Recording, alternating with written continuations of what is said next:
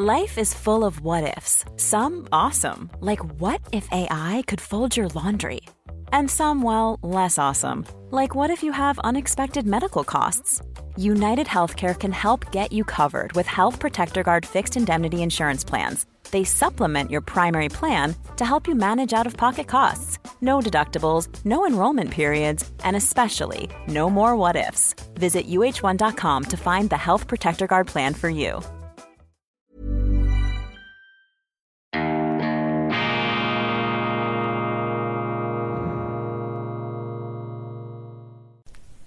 Grüezi miteinander. Einen wunderschönen guten Morgen, meine sehr verehrten Damen und Herren. Ich begrüße Sie herzlichst bei Weltwoche Daily, die andere Sicht, unabhängig, kritisch, gut gelaunt am Donnerstag, dem 23. Juni 2022. Schön sind Sie dabei.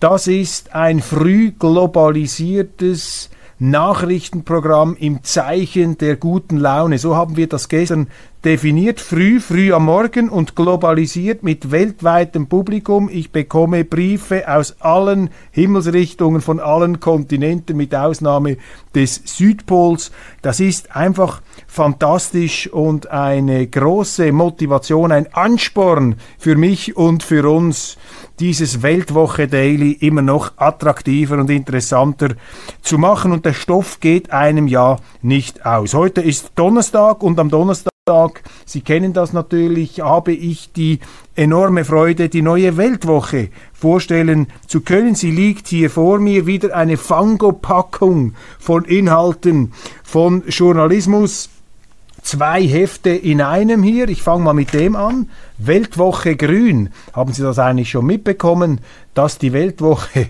auch im Begriff ist, das grüne Universum zu erobern? Weltwoche Grün, ein sehr schönes Titelblatt gestaltet von Beat Gigi, also er ist verantwortlich, er ist federführend, mein Kollege aus der Chefredaktion Beat Gigi, er macht das Weltwoche Grün und die Idee dahinter ist natürlich die Umweltthemen, die Ökologie nicht den Marxisten, den Sozialisten zu überlassen, sondern eben mit liberalen, mit marktwirtschaftlichen Ansätzen sich diesem Thema zu nähern, hier auch Autoren aufzubauen, Autoren zu publizieren, die eben eine andere Sicht auf die Umwelt haben, nicht eine Sicht der Umweltzerstörung oder sozusagen die, die pyromanische, äh, die pyromanische Schiene, wo die Leute Freude haben, wenn sie die Umwelt abfackeln können. Überhaupt nicht.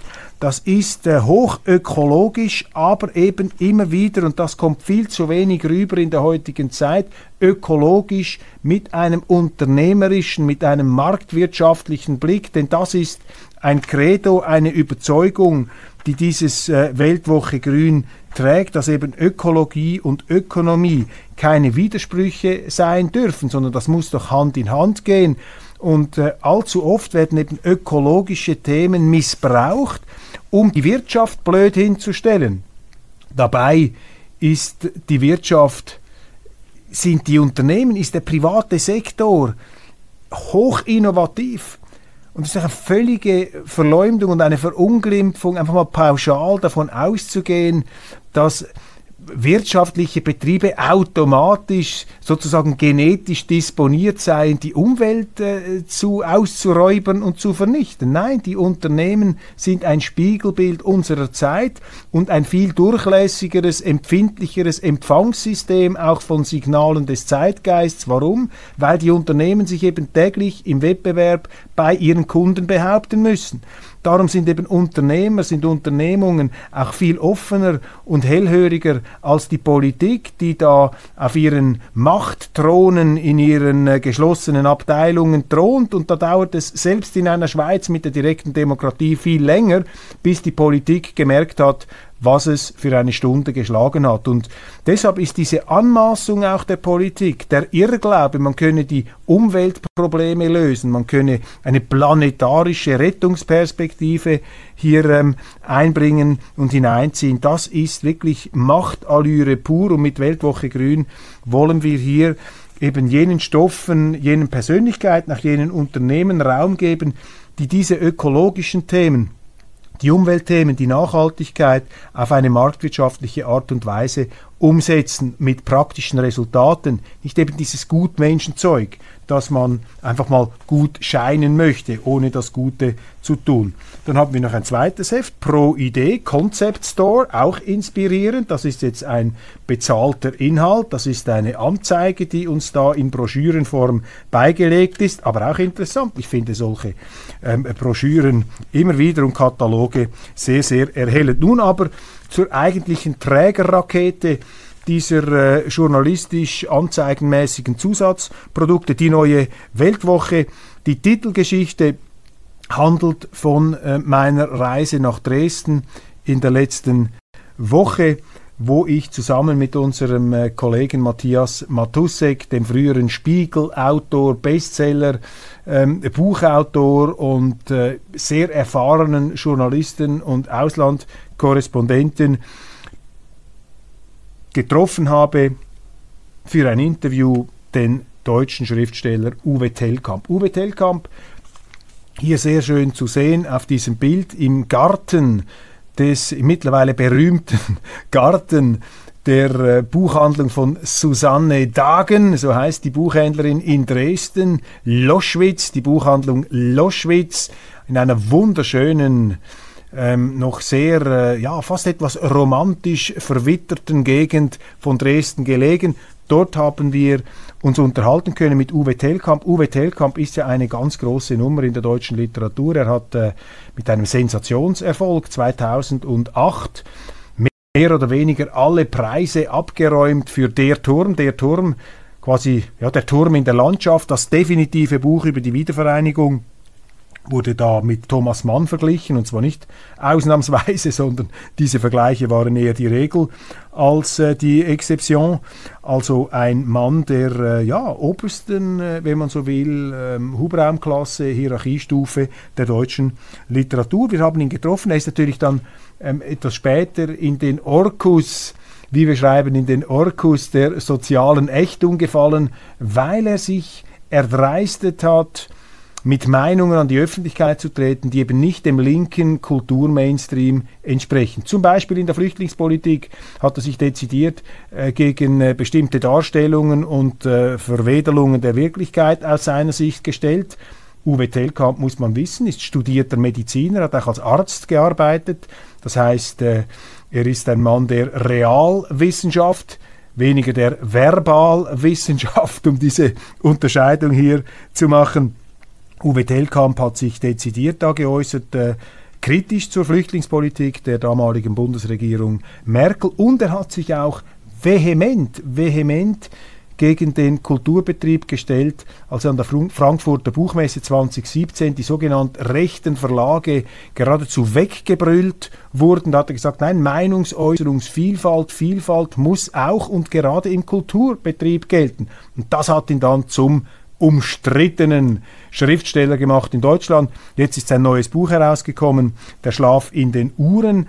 Ein Buch, auch eine Wucht, ein umfangreiches, anspruchsvolles, aber brillant geschriebenes Buch, ein Kaleidoskop, eine Mischung aus Mythologie, satirischen Elementen, aber auch eine Erzählung, eine Ergründung, eine ähm, äh, auch etwas philosophische Beschreibung dessen, was in Deutschland vor sich geht und vor sich gegangen ist in den letzten 20 Jahren. Die literarische Qualität dieses Buches wird nicht bestritten, aber er bekommt jetzt recht eins auf die Mütze in den Rezensionen, weil die Rezensenten, die Kulturjournalisten, ihr politisches Ressentiment an Telkamp abarbeiten. Also ein sehr interessanter, wacher, kritischer Zeitgenosse und wir haben ihn getroffen und das war ein umwerfendes Gespräch, zumindest aus meiner Sicht. Ich glaube, ihm hat es auch gefallen. Und das Witzige ist, wir haben angefangen mit einem Exkurs über den Italo-Western und Uwe Tellkamp ist ein absoluter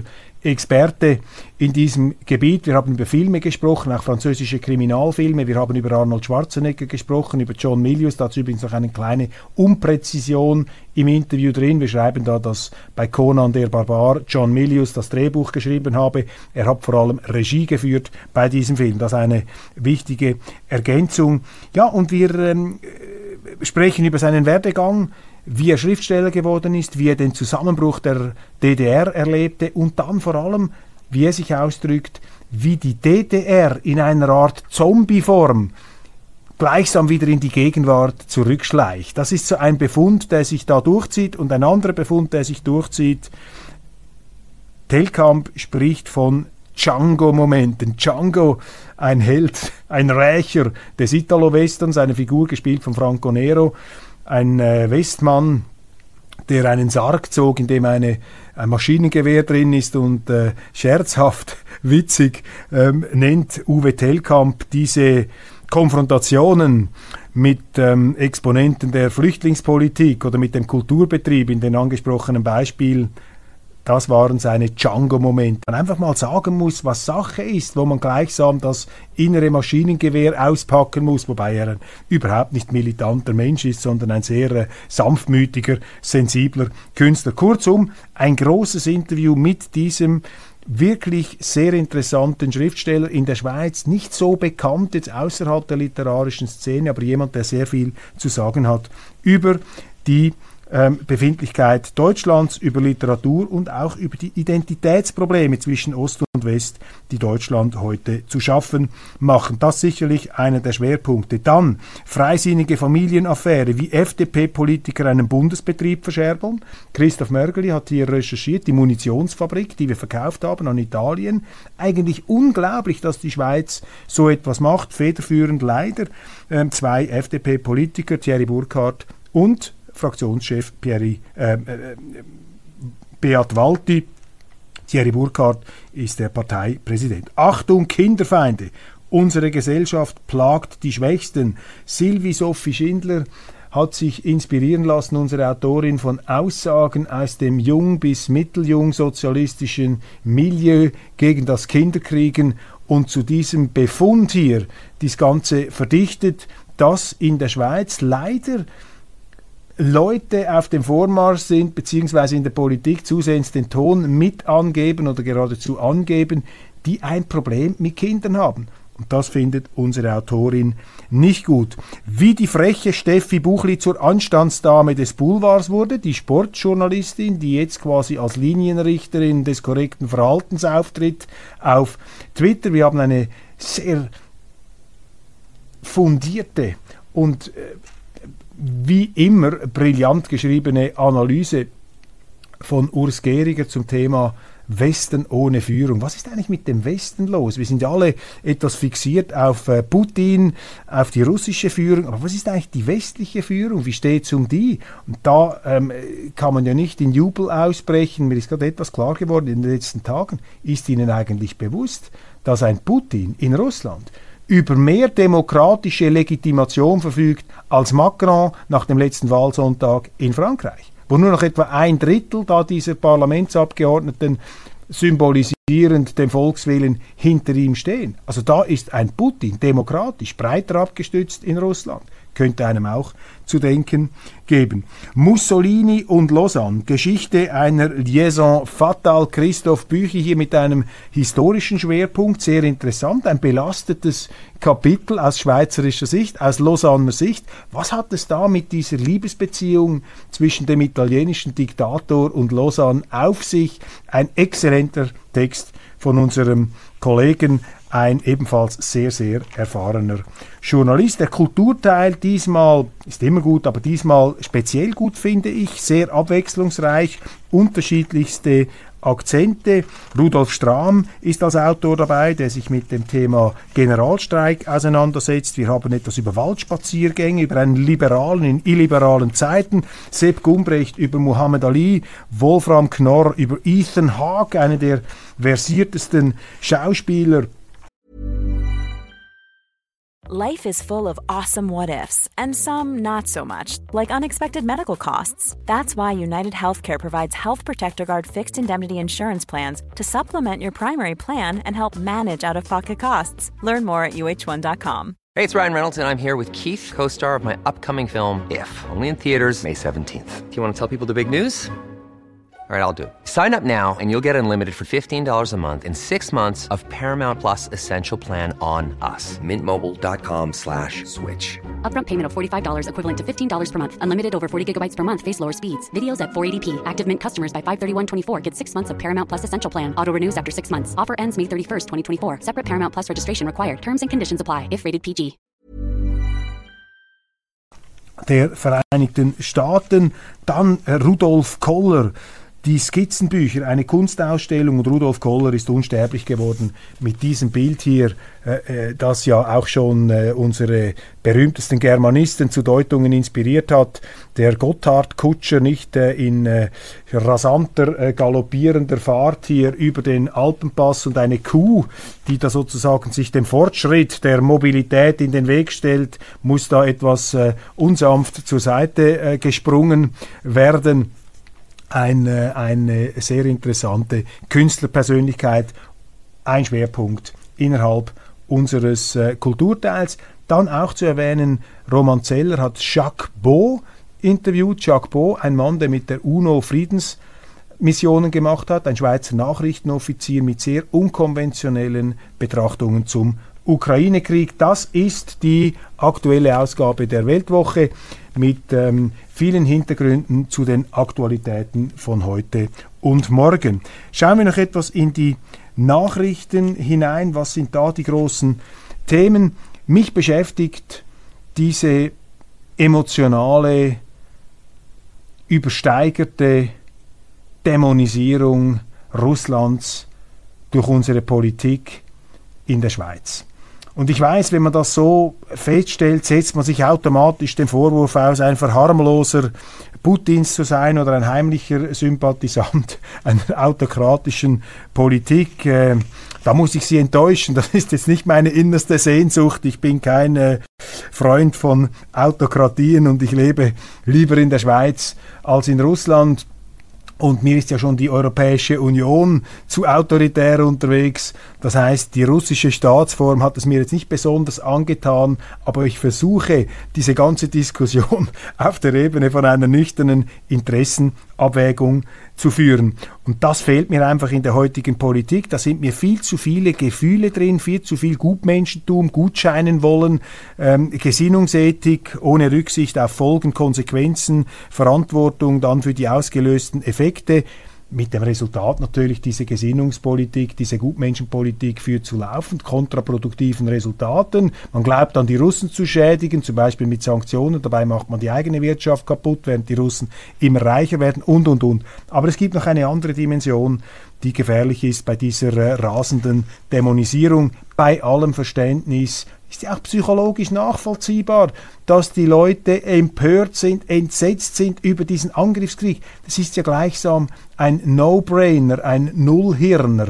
Da muss man ja nicht länger darüber studieren, um es so zu sehen. Aber das Problem ist eben, wenn Sie nur noch in so einer Art ähm, moralischen Raserei Recht, des Rechthabens drin sind, also wenn Sie den anderen zum Teufel erklären, dann ist die Gefahr groß, dass, sich, dass sie sich selber als Engel sehen, als die Verkörperung des reinen Guten und dass sie ihren Standpunkt derart verabsolutieren und überhöhen, dass sie anfällig werden für Fehler. Denn das ist natürlich genau das Problem. Wenn der andere das absolut Böse ist und ich dadurch automatisch das absolut Gute, dann wird man übermütig. Dann macht man Fehler. Und das ist das, was wir heute beobachten können in der Schweiz durch diese Dämonisierung Putins ist ein politischer Mechanismus in Gang gesetzt worden, welcher der Schweiz schadet. Die Schweiz hat nämlich aufgegeben, und ich muss es präzise sagen, die Schweizer Politik hat im Zuge dieser ganzen Verteufelungsorgie angefangen, die Schweiz preiszugeben. Wir haben eins zu eins und der Bundesrat hat eins zu eins die EU-Sanktionen übernommen. Die schludrig, die verpfuscht gemachten EU-Sanktionen gegen Russland, gegen russische Firmen, gegen russische Personen. Wir haben das einfach übernommen, roboterhaft. Copy-Paste, unsere Regierung, ein Bundesrat der Briefträger, gar keine eigene Position. Schweiz und EU verschmelzen bis zur Unkenntlichkeit. Zweitens, im Zuge dieser Dämonisierung gehen jetzt auch die europäischen Diskussionen wieder los. Plötzlich kommen sie wieder alle aus ihrem Verstecken herausgeschlichen, die EU-Turbos, und benutzen jetzt diesen Ukraine-Krieg und die unendliche, bodenlose Dämonie Putins, die angebliche, um die Schweiz in die EU hineinzudrücken. Ganz gefährlich da auch Bundespräsident Ignazio Cassis, der dieses Narrativ, diese Erzählung auch verbreitet und sagt, ja, wenn es draußen kracht, wenn wir Konfrontationen haben, dann muss die Schweiz doch unter dem Schutz Schutzschirm der Europäischen Union irgendwo Unterschlupf finden, als ob die Europäische Union irgendeinen Schutzschirm mobilisieren könnte. Die sind ja selber schutzlos ausgeliefert mit ihrem demontierten Militär. Aber merken Sie, worum es hier geht?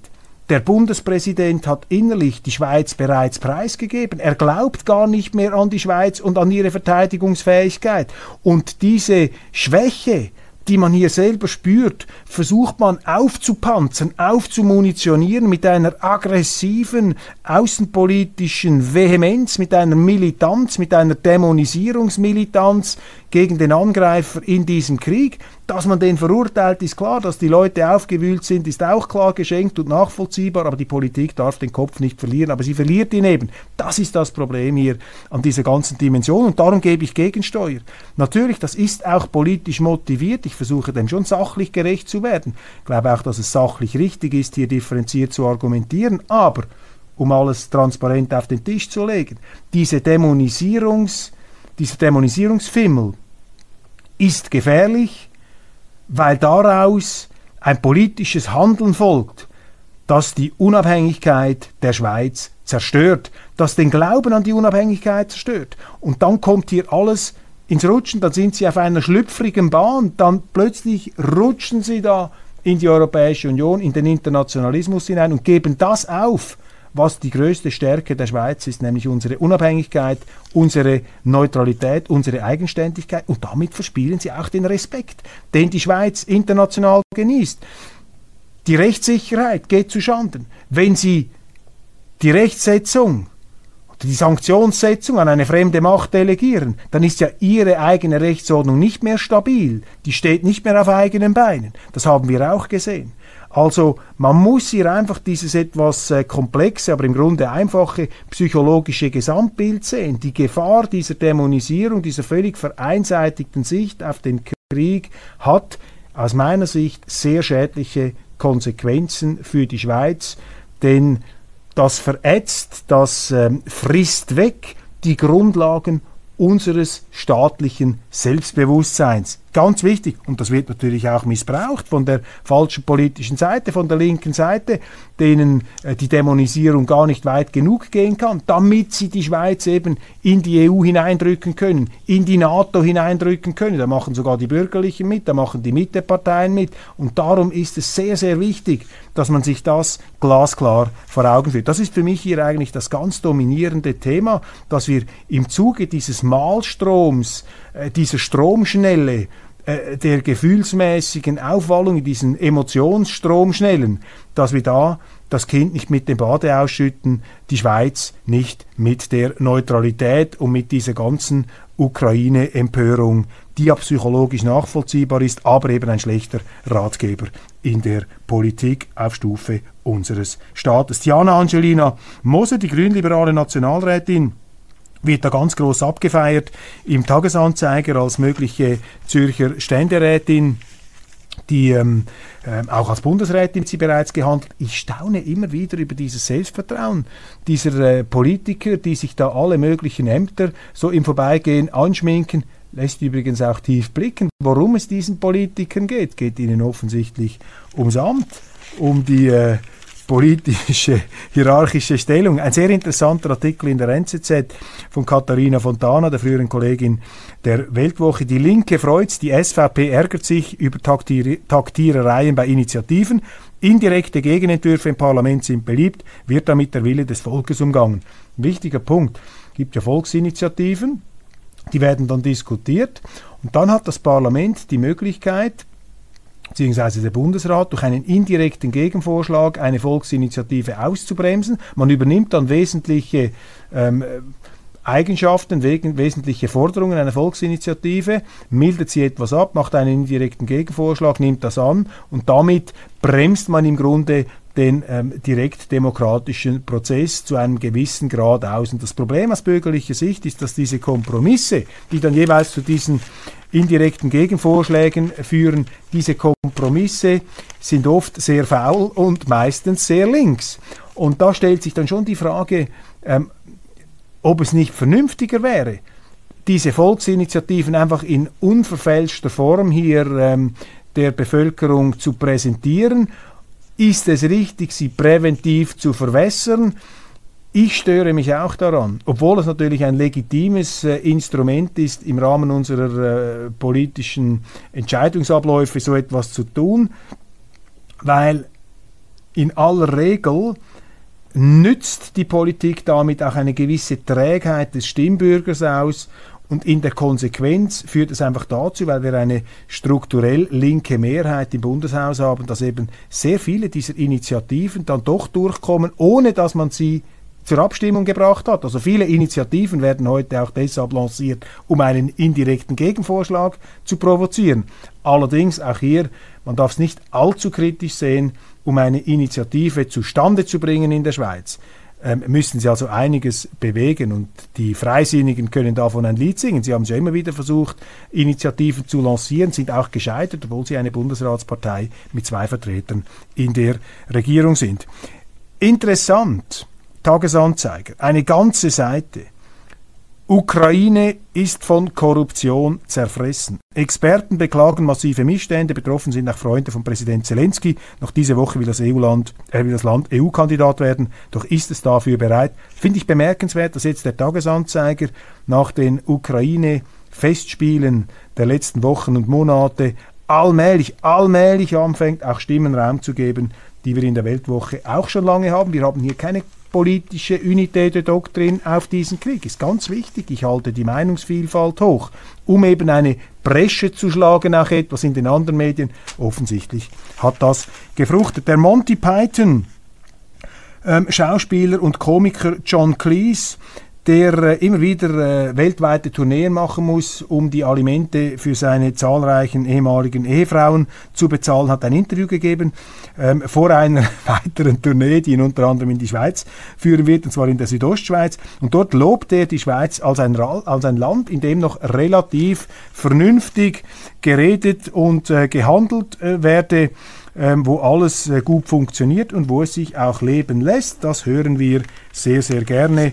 John Cleese, unvergessen ja seine Rolle im Film A Fish Called Wanda, wo er in der Unterhose, auch schon, würde ich sagen, um die 50 herum, vielleicht knapp äh, unter 50, ziemlich durchtrainiert ähm, einen äh, Tanz aufführt, der es also in sich hat. The Fish Called Wanda, eine der großen eine der großen ähm, Komödien, Filmkomödien der letzten Jahrzehnte. Russland droht Litauen. Der Knatsch um Kaliningrad spitzt sich zu. Die Litauer, ein NATO-Staat, blockieren Züge, Versorgungszüge in diese russische Exklave.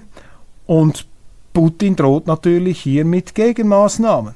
Merken Sie jetzt, wie dieser Krieg allmählich, wie es da am Pulverfass immer mehr brenzelt und zundert und, und klopft und tätscht. Litauen ein NATO-Staat,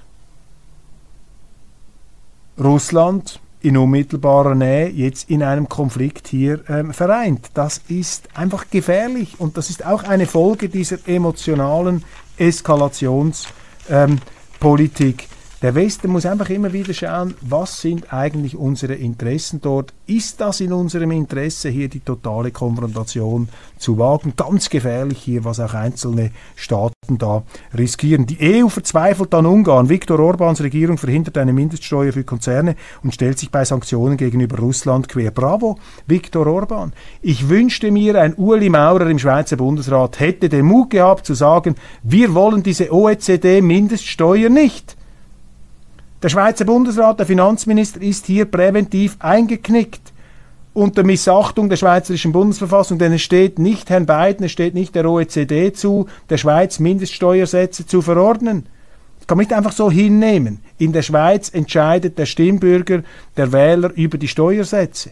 Das ist der entscheidende Punkt. Und man versteckt sich da hinter den anderen. Ich finde das geschämig, ich finde es beschämend, dass wir hier die Ungarn nach vorne äh, treten lassen, wenn sich die Schweizer etwas kuscheln. Und gerade ein Bundesrat Ueli Maurer hätte hier doch viel entschlossener dagegenhalten müssen und das tun, was Viktor Orban hier macht. Er legt ein schweizerisches Verhalten an den Tag. Er verteidigt die Steuersouveränität von Ungarn. Und wissen Sie, ich kann Ihnen sagen, wie es da weitergehen wird. Die EU wird sich zentralisieren, man wird die Einstimmigkeitsregel preisgeben, um Leute wie Orban in die Knie zu zwingen, um die einfach irrelevant zu machen, damit man den Ungarn befehlen kann, diese Steuersätze anzunehmen. Das ist eine ganz gefährliche Entwicklung, die die Europäische Union in der nächsten Zeit zweifellos nehmen wird. Dann Baselsdorf, Zürich steht vor international, steht in internationalem Shitstorm. Verbrennung von Transbög sorgt für Entsetzen. Das ist eine Nachricht mit einem gewissen Heiterkeitsgehalt.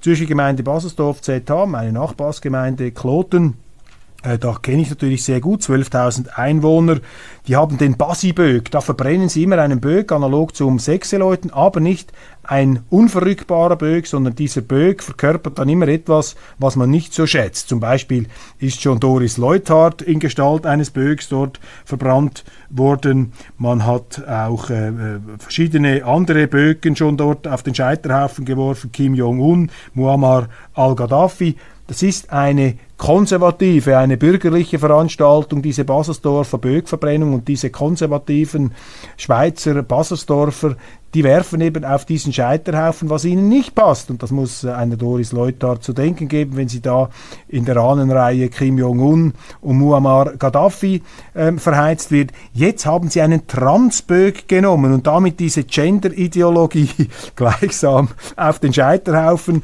geworfen.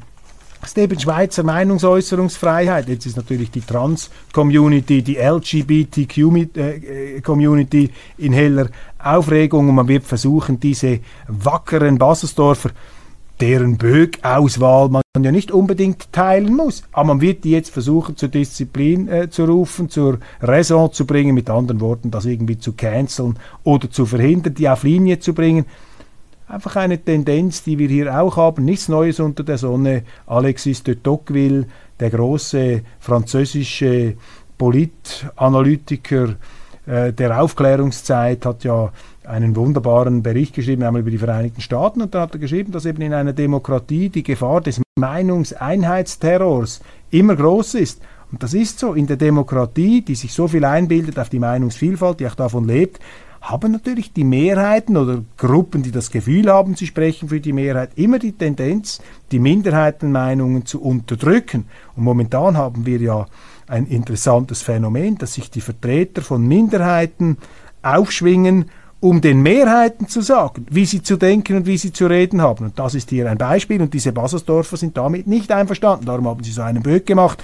Das muss man ernst nehmen, aber man wird auf die losgehen, denn auch in der Schweiz verbreitet sich dieses Gift der Intoleranz. Meine Damen und Herren, das war's von Weltwoche Daily. Vergessen Sie nicht, abonnieren im App Store, online oder analog, Print. Weltwoche Grün haben wir dabei.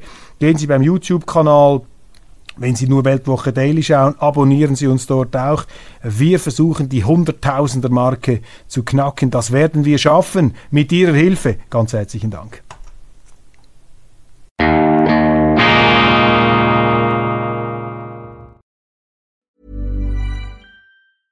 Hey, it's Paige DeSorbo from Giggly Squad. High quality fashion without the price tag. Say hello to Quince. I'm snagging high-end essentials like cozy cashmere sweaters, sleek leather jackets, fine jewelry, and so much more. With Quince being 50 to 80% less than similar brands. And they partner with factories that prioritize safe, ethical, and responsible manufacturing. I love that. Luxury quality within reach. Go to quince.com slash style to get free shipping and 365-day returns on your next order. quince.com slash style.